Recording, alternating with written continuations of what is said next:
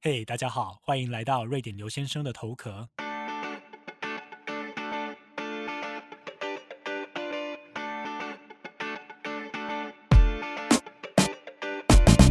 嘿，大家好，欢迎来到节目第三集的播出，我是瑞典刘先生。这个节目居然已经到了第三集了，我觉得是一个很不可思议的事情，因为我之前在想说。这个节目到底是有没有办法每周顺利的播出呢？会不会最后变成双周一集，然后最后变成一个月一集，然后最后就再也不更新了？那原因当然有很多嘛。那最大的原因是因为现在瑞典的疫情很严重，所以呢大家都一直待在家。公司呢也跟我们讲说，就是你没事就不要去公司了，就待在家。所以你自己可以分配的时间变得很多。那当然，你也免除了这种每天要上下班的这种奔波。那现在也完全都不用出差了，所以时间变得很多，所以居然呢就可以让节目可以很顺利的到现在已经第三集了，就是将近是一个礼拜一集的方式。那当然啊，这个也不是一个非常好的状况嘛，还是希望说疫情可以快点过去，在全球大家都可以恢复一个正常的的状态哦，可以继续下去哦。然后呢？现在我正在进行一个让我有一点点紧张的一个动作，因为我我是一个非常需要准备才可以上场的人，我很相信就是要准备这件事情。所以呢，就是上一次的主题啊，我们谈到了民主跟防疫之间的关系。那毕竟这是一个比较硬一点的主题，而且是一个比较呃有需要有一些事实查核的一个主题嘛。那但是呢，它也是同时也是一个我非常非常想要做的一个主题。虽然说它这个题目呢有点硬，但是我还是很希望可以做那一集来给大家收听哦。那因为里面有掺杂很多我的个人观点，然后有很多的一些事实呢需要去被查核，所以我就写了稿子，把它写下来。结果呢，到最后的情况是我居然写了一万字左右，就把这个东西拿去录音了。那录出来的结果呢，当然是有好有坏。有一些读者跟我讲说，哎，这些是一些新的观点，他之前从来没有想过，或者是说提供了他一些新的一些呃思考的方向。那我觉得这个是非常好的事情。但同时呢，也有一些听众觉得说。啊，整个节目听起来很像是一个新闻节目，或者是很像是主播在播报，或者更像是在上大学的一堂通识课。好了，这好像听起来有点压力哦。那我觉得这个。确实也是这样子，没错。因为当你已经有稿子了之后，你感觉比较像是在，呃，做一个播录的动作，并不是一个你真实的一个想法。像我现在就是完全在神游的状况，我也不知道说我下一句话要讲什么。不过呢，我想在节目的前十集，大概我都还是会继续尝试各种不同的调性哦。那现在呢，今天这一集想要尝试的就是完全没有稿子的状况下。或者是说我还是有一点稿子，但那个稿子告诉我说这个节目大概要录多久，有几段，然后一些重点的题词，但是没有把每一句话都这样写下来哦。我现在进行的就是一个裸聊的一个一个裸露的一个动作，当然就是不是说没有穿衣服啦，但就算是没有穿衣服，你们也看不到，OK？但是呢，就是说在完全没有准备的状况下，只知道今天大致上要讲什么，我们来进行这样的一个尝试哦，希望让大家可以听起来不会。压力像以前的那么大，那上一集到底发生什么事情？其实简单说就是，我第一集播出的时候，我基本上我自己设想就是，我觉得大概一百两百人收听就 OK 就差不多了，我差不多就觉得是这样子，所以第一集我根本就是没有准备，然后剪接剪的乱七八糟，声音也处理的真的非常的糟糕，就这样他说，嘿，我有 Podcast 的，我上架了，大家赶快来听，结果到最后就是出乎我意料，就是。在我录第二集之前，就将近两千次的播放，然后现在好像两千五百次的播放。所以呢，现在呢，我想要跟大家讲的就是说，如果你是现在才刚加入我的节目，或上一集加入我节目的人呢，我拜托你不要回去听第一集哦。第一集真的一点都不重要，那个只是一个具有实验精神的一集哦。但是现在开始，你可以从第二集开始听。第二集真的，我觉得内容方面我自己做的很满意了。第三集现在正在录音，我不知道接下来录出来会怎么样。第一集。大家可以不用去听哈，好，谢谢。那因为就是第一集真的是表现的让我有点出乎我意料，导致我第二集觉得说我要很认真的做，就写了很多稿子，然后导致呢好像有点反效果。所以第三集我觉得就是不要有压力，我就是想讲什么就讲什么，我大概知道我想要讲什么样的题目嘛。好，那废话不多说，我们现在马上就进入今天节目的主题。好，今天的节目呢的主题主要是想要跟大家聊聊在瑞典工作的真实的状况是什么。那为什么会想要做这个主题呢？原因就是，呃，过去这些年来呢，我经常听到或者是看到大家对于瑞典的生活和工作。冒着各种的美丽的粉红色的泡泡和憧憬啊！那本节目的宗旨就是要打破你们这些所有的泡泡，让你们知道说到底是怎么回事。那当然这个是有点玩笑话归玩笑话啦，但最主要的目的呢是想要让大家知道说，我们没有必要一昧的去羡慕别人的状况，因为你可能还没有了解它背后的一些历史啊、文化的一些成因，以及说。啊，在做这些事情的人，他们是付出了什么才得到了现在的东西？那当你把这些因素全部都考虑进来之后，如果你还是觉得很不错，那没关系，你就继续觉得它很不错。可是呢，你有可能会觉得说，哎，其实好像也还好而已。因为我还是觉得每一个国家，大部分的国家目前的状况，可能都是最适合它的状况，最找到平衡点的状况。如果我们把一些极端的状况拿去拿掉不说的话。所以呢，在这样的情况下，你没有必要去一昧的去羡慕别人的好，而是我们应该要回头看看自己，把别人可以好的地方呢，可以复制的话来复制。那如果不行的话呢，做一个改进，因为没有一个国家的经验是可以完全被复制贴上到另外一个国家的。OK，那样做是没有任何意义的。那今天呢，我准备了大概最常听到的六种的迷思。也不能说迷思了，就六种大我最常听到大家对于瑞典工作换抱有的一种想法。那我想要能跟大家解释一下它背后到底真实的情况是怎么样。那我在这一集会讲三个点，那在下一集呢会再讲把剩下三个点把它给讲完。那如果呢大家听了这个节目之后呢有任何的疑问呢，可以继续来。脸书或者是 IG 搜寻瑞典刘先生，然后把你想要知道更多的一些事情呢留言给我，说不定我就有机会可以在下一集的节目或往后的节目呢再来谈到他哦。那在真的开始之前呢，那当然啦，我觉得。这一集节目或下一集节目播出了之后，一定会有很多人就来跑来写信跟我说：“哎，可是你知道吗？某某某，哎，你知道我阿姨？哎，你知道我的姐姐？你知道我的谁谁谁住在瑞典？他不是这个样子的啊！哎，你知道吗？我看了哪一篇报道不是这样说的啊？OK，我觉得先给大家一个观念，就是。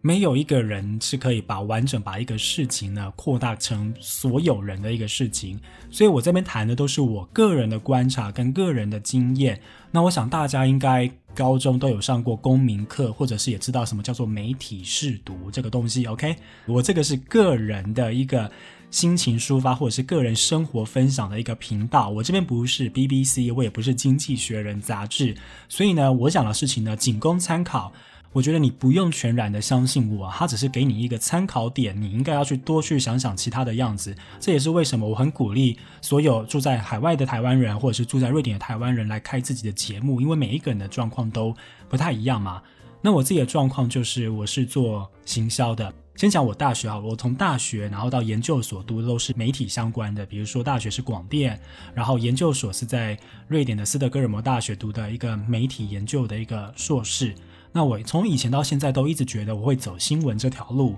或者是我会走公关这条路。那事实上就是我现在在做的职业是跟行销有关的。我没有在台湾真正的工作过。那我开始在瑞典工作之后，我第一开始做的事情是有点偏于行销加公关一起做。因为当你还在很 junior 的时候，你没有这种能力去或资格去选择说我只做这一个事情。那实际上就是说。呃，公关这条路，当然我现在不是纯做公关，我现在已经把这条给放掉了。我现在是做纯行销的部分，而且我现在做的是大部分时间都做的都是关于线下活动，就是办活动的这种事情哦，帮一些公司行号啊办各种不同的活动啊，希望把大家给啊找在一起，然后大家可以说哇，你们公司好棒哦，然后我要买你们的产品，巴拉巴拉巴拉这种事情。OK，这就是我现在在做的。好，那我们马上呢就要进行到今天，呃，帮大家准备这个六点迷思当中的第一点，就是是不是在瑞典工作都赚很多钱？讲到这边呢，就是 很想要哭。我我觉得是这样子哦，就是很多事情是相对的，而不是绝对的。所以我在这边我提供大家一些参考的点和我一些个人自己的一些经验，然后让大家自己去判断是不是。真的是这个这样的事情哦。这边要跟大家讲到的第一个事情就是说，如果你是想要升官发财，如果你的人生目标和你的职业目标在于这件事情升官发财上的话，那你真的不适合来瑞典，它不是一个可以让你发大财的地方。那你要升官呢？基于我们是亚洲人的背景，目前看起来没有那么容易，但是正在改善当中。我等下后面会讲到。我这边给大家一个数据好了，这个是从瑞典的官方的统计局做出来的数据，它不是很全面的一个薪水的数据，但它有一些代表性哦。根据二零一八年的时候，全国的总平均呢，每一个人每一个月大概领的薪水是平均是三万零五百克朗。换算成台币的话，九万三千块台币。好，现在听到这边，我知道你们在想什么，一定有很多人说：“我靠，还是很高啊！拜托，九万三呢？我可能一个月包可能是三分之一好了。”我们来考虑第二件事情，就是，但是我们的税很高。这是一个高税高福利的国家，或者说高税不一定高福利的国家，看你是哪一种族群哦。税很高呢，大概是怎么样的高法？我觉得大概是介于大概三十趴到六十趴之间。就是说，如果你不是一个最低薪的族群，你是一个普通薪水，我觉得至少你的薪水的税务哦，税率大概从三十趴开始算是有的。你要想象，你赚了这么多钱，里面有三十趴是交给政府，而且。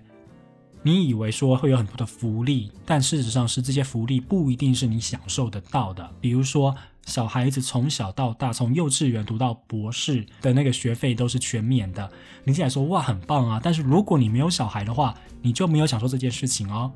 可是呢，我会把它转过来再去想另外一个面向，就是说，养小孩是一件很累的事情。所以如果有人愿意养这些小孩的话，那当然要给他很多福利啊，因为。这个国家未来就是要靠这些孩子撑起来的，对不对？所以当我老的时候，我我已经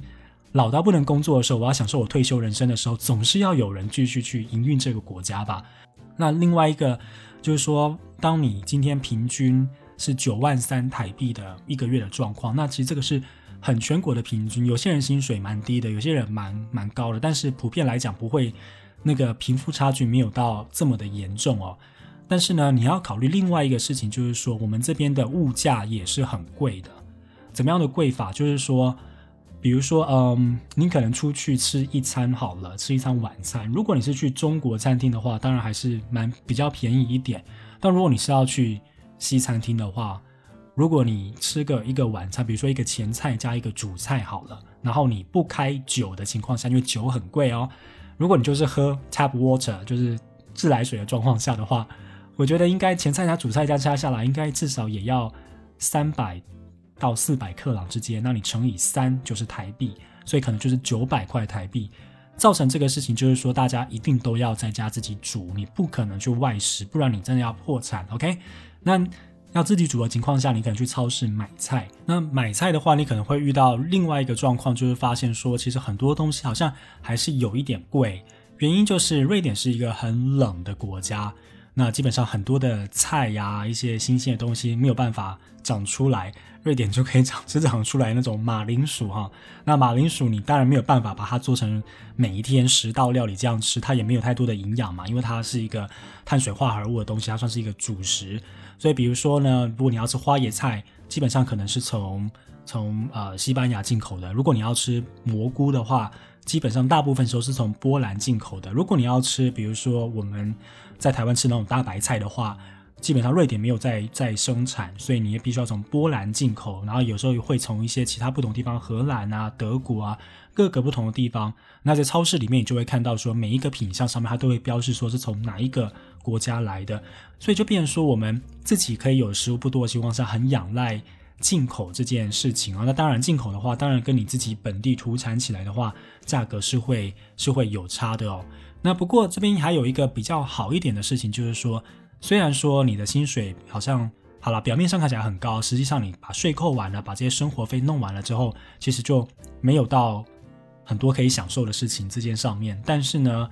瑞典政府呢还是把全国的物价控制的非常的稳定。我们很少会有那种大幅度的物价的那种波动哦。那当然，现在因为是非常时期，所以你知道口罩啊、这种酒精啊这种东西，真是涨了好几倍，但也没有人要去买，因为也很难买得到。但大部分的时间呢，比如说你在首都的市中心的一个超市买的一个苹果好了，可能和北部极圈里面的一个超市买的苹果价格不会相差到那种很夸张，不会差到一倍那一种，可能是会有那种浮动的物价，你还要考虑说运输成本嘛。但是呢，大部分时候呢，政府都是控制的很好的，因为社会主义或社会民主主义的国家的重点就是要稳，他要把大家给很稳的在这个国家，不要让自己的生活和人生受到太多的一个波动哦。那其中一个蛮有趣的地方也是说，比如说，呃，喝咖啡好了，咖啡这件事情对瑞典来讲是非常重要的。那我之前就会发现说。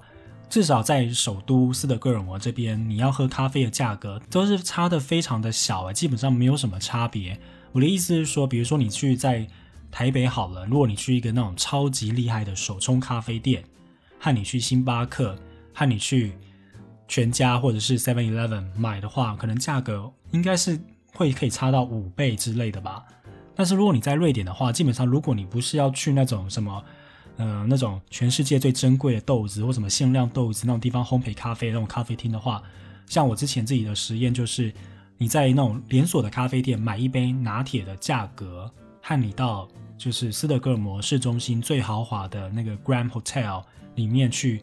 买一杯拿拿铁的价格，其实没有差多少。我记得那时候好像就是 Grand Hotel 多了三克朗，好了，三克朗就是顶多就是十块钱台币的这个事情，就是这样而已。所以。它呢，就是会让你的物价至少说是在很稳定的状况下。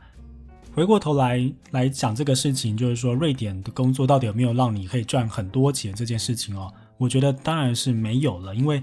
虽然说好了九万三台币，你会说这个是平均值，因为里面有很多是高端的，但也有很多低端的把它给拉低了。不过我觉得，如果是这样，其实很多人的薪水的水平真的是在那个地方差不多。那当然，你随着年纪和资历的增长，你可能会有更高的薪水。但是大部分不变的，很多的人的薪水在那样的情况之下，你要考虑它的税率，你再考虑它的物价，然后呢，你再去考虑很多很多不同的事情。其实呢，我觉得会根本是刚刚好的状况了。就是说，你之后你税后的这个价格，当然我刚刚说的那些薪水全部都是税前啊。因为瑞典没有人在讲税后的价格，因为每个人的税真的差太多了，基本上是你赚越多缴越多的方式，所以才会有三十趴到六十趴这么大的一个集聚嘛。但是呢，在你在税后之后，其实每一个人可以分配到的自由的金钱，其实不会到天差地远的差别。好，那刚刚是我们的这个第一点的解释，接下来第二点呢，就是也很多人在想说，哎，瑞典工作是不是都很早就下班了呢？这件事情呢，也是会让我想要哭的事情啊。我我觉得是还是要看各种的职业的种种类了。但我觉得可能大家对于说瑞典工作很早就下班，可能听说什么三点四点就下班的真实的状况是，瑞典普遍大部分都实施这种弹性工作制，意思就是说，你今天假设你很早就进办公室了，那你当然就有理由很早就离开。那如果你今天是说你不是很早进办公室，但是你可能中间有事情，你必须要先离开。那只要你能够确保你晚上可以继续的把工时给补起来，那也是 OK 的哦。甚至很多时候，这些老板根本不在意你今天工作了八小时或一小时，你今天在办公室工作还在家工作，你只要把东西给交出来，基本上你跟他这两个人的信任有建立起来的话，他其实不会那么的在乎说你怎么样把它完成的，他只在乎你有没有把它做好，以及做的呢有没有达标这些事情哦。所以我觉得就是说，当今天在弹性工作室之下，其实是有好有坏。那好处当然是说，你可以有很多的时间去去运用，更加自由弹性去运用你的时间嘛。因为有时候时间是很琐碎的，你可能不觉得现在当下是你要认真工作的最好时机。你可以把这个时间省到等到你觉得状况好的时候的那一天再来去把这些事情完成。它其实是这样的一个道理，所以它是比较考虑人性的角度，因为毕竟很多时候。你可能今天你女儿的女儿的学校好了，然后要一个什么才艺表演，你中午要去给她看一下，鼓励一下。那这个时候弹性工作室就是一个很好的一个选择哦。那对我来讲，我我其实就是这个样子。我基本上我不是一个很早起的人，所以我可能到公司是九点半好了。那通常我会工作工作工作到下午五点半六点左右。基本上我的判断点就是我没有办法再继续专心下去的时候，我就决定说好，那我准备开回家了。那你今天不是说你回家没事做，OK？因为我们今天有很多的事情要做，比如说我刚刚前面说吃饭这么贵的情况下，你下了班你可能要去买菜，回到家之后你要煮菜，煮菜花时间嘛，煮完之后你要把东西收拾一下，然后你总是还是要坐下来喝杯热茶休息一下，那个时候可能已经是晚上八九点了。OK，那你再重新再把电脑拿出来，可能要工作个两个小时，这个是对我来讲是非常正常的状况，因为我的工作真的是比较忙碌，那公司目前的发展非常的好，所以它需要你真的很认真的去做一些事情。那当然，这个到最后呢，都会是一种个人选择。如果你今天不这么做，公司也不会逼你。那你今天其实到到最后，它是一种个人价值观的一些衡量啦，你自己也做的心满意足，那当然你可以继续尝试这样的状况嘛。不过，像我刚刚就说的，弹性工时制，它是因为瑞典人非常的需要家庭的时光，所以他可能没有办法一下工作工作到晚上八点，然后再去买个外卖回家，这是不行的。尤其是当你有了孩子之后，你必须要可能在三下午的三点或四点出去接小孩，然后接回家之后，你总是要做饭啊，你要享受一些亲子时光啊。所以，弹性工时制呢，其实它是对于有父母的双方的上班族来讲，它是一个非常好的选择哦。那它是不是代表很早下班？我觉得根本不是。OK，我觉得它代表的是说，你有弹性去选择你的工作方式，但是呢，基本上你就没有传统的所谓的下班时间这件事情了。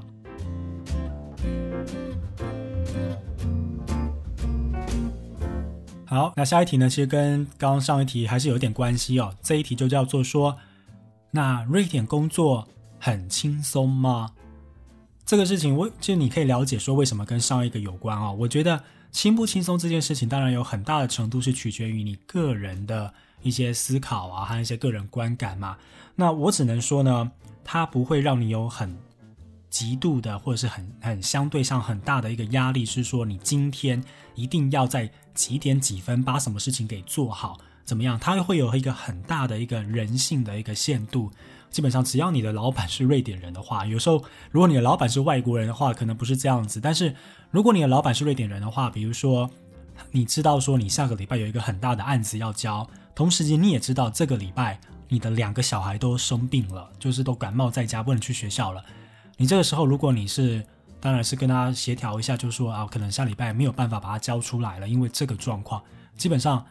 大部分的老板他是不会去刁难你说不行，我管你怎么样，你就是要给我做出来，基本上不会这样子。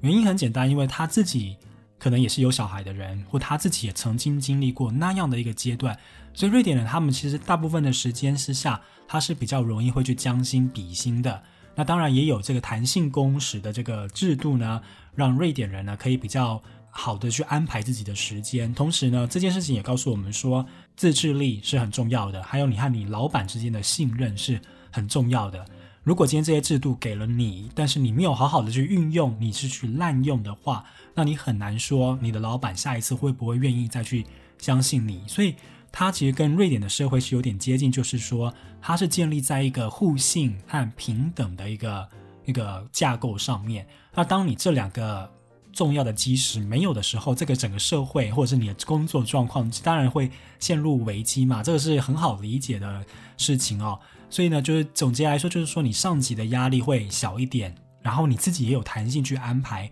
你自己要怎么样完成你这个礼拜或下个礼拜的那个工作。这个上级的压力小，还有一个原因哦，牵扯到说瑞典为什么瑞典工作会因为上级压力小，所以比较轻松，那就是因为。瑞典它是基于一个平等的社会，所以它的组织架构是非常的平的。所谓平的意思就是说，你以前就是你，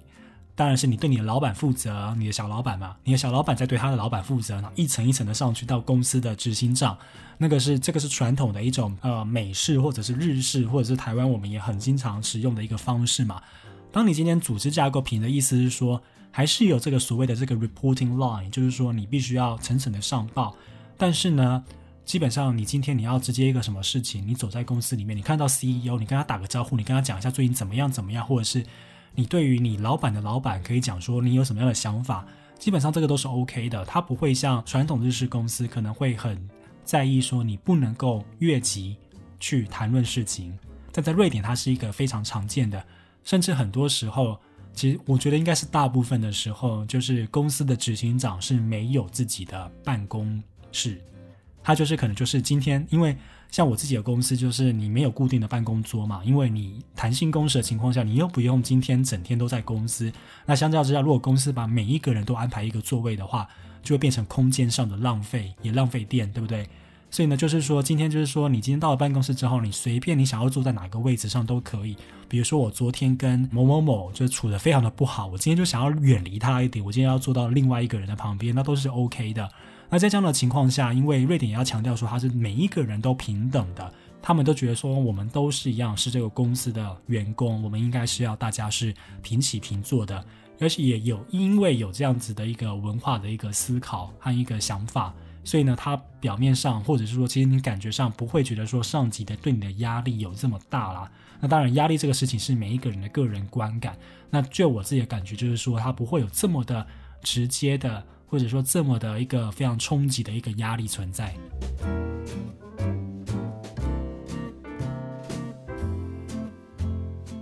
好，已经带大家了解了关于瑞典工作爽不爽这件事情的前三个大家的想法迷思，以及我提出我个人的一些想法哦，包含说，呃，是不是瑞典工作可以赚很多钱？是不是瑞典工作很轻松？是不是瑞典工作比较没有压力？那在下一集呢，我会带大家另外去了解其他的关于大家一些想法，以及我提出我一些个人的一些观察和回答。好，马上要进行今天节目的最后一个单元。马上进行的是今天的问答时间。好，首先第一题呢，就是某位听众呢问我说，因为上一集毕竟我听到提到说瑞典的防疫啊做得很不好啊，怎么样怎么样，那他就会很好奇说，哎，你知道这么冷的天气，然后听说好像税很高，然后防疫又做得不好，你当初到底为什么要来瑞典？或者是说你最喜欢瑞典的什么？我觉得这题呢问得非常的好，就是。瑞典有很多让人家觉得哭笑不得的地方，或者是很不好的地方，但是它还是有很多的一些中心的价值啊和思想，是我非常非常欣赏的。这也是为什么我还会继续待在这边嘛，因为毕竟就是我也不是一棵树，我随时想要移动，我还是可以移动的。但我觉得瑞典最让我欣赏的地方，还是对于说他把人当做是人来看这件事情。他呢有很多的一些个人的一些人性，他会在他的一些不管是国家政策的考量，或者是你工作上，或者是你生活上，或者是就最基本的人与人之间的相处，他会给你比较多的空间，他不会那么的逼人，或者是逼你一定要去按照怎么样的样子成为社会想要期待的那个样子，因为他尊重的是每一个人有可以变成跟别人不一样的那个权利。或者是每一个人应该要去尊重其他人跟你不一样的这件事情，所以呢，他把人当人看，我觉得还是目前为止我也正在学习，同时间我也很欣赏的一个瑞典的一个很大的一个主体的价值观嘛。然后呢，第二题呢，他也跟着问到说，呃，同一个听众啦，他问说，那你觉得这个日照的长短啊和天气的冷，对于这个人有没有影响？这个是当然绝对有非常大的影响啊，因为我觉得瑞典人他们在很多这种做事情很稳，或者是说很冷静的个性，其实就来自于这个气候。因为你知道外面有时候天寒地冻，当然这几年因为全球暖化真的好很多了。但比如说我刚来的二零一一年的那一年的冬天，我记得。我手机里面还有那个截图，那天有一天的气温是零下三十度或二十八度之间，零下哦，你根本就出门都已经不容易了，所以你容易跟人之间有一个距离。就算说你今天出门在外，外面这么冷，你不可能像像那种比如说很。拉丁美洲式的，或者是南欧那种，走在路上看到人打一个招呼，觉得说，哎，你过得怎么样啊？好不好？没有，我们在外面冷死了，OK？我们在外面就是想要快点的，冬天的时候快点的去我们想要的地方，然后呢，就是把自己暖和起来哦。所以我觉得气候对于人的或者民族的个性，当然是有很大的影响的。那我觉得在瑞典这边呢，或者在很多北欧的民族上，都可以看得到这一点。如果你有更多的想法，或者是更多想要知道的事情，都欢迎到脸书或者在 IG 上找到瑞典刘先生留言给我，说不定就有机会在下一集的节目或往后的节目呢，可以讨论你的主题。今天非常谢谢大家的收听，我们下一集再见了，拜拜。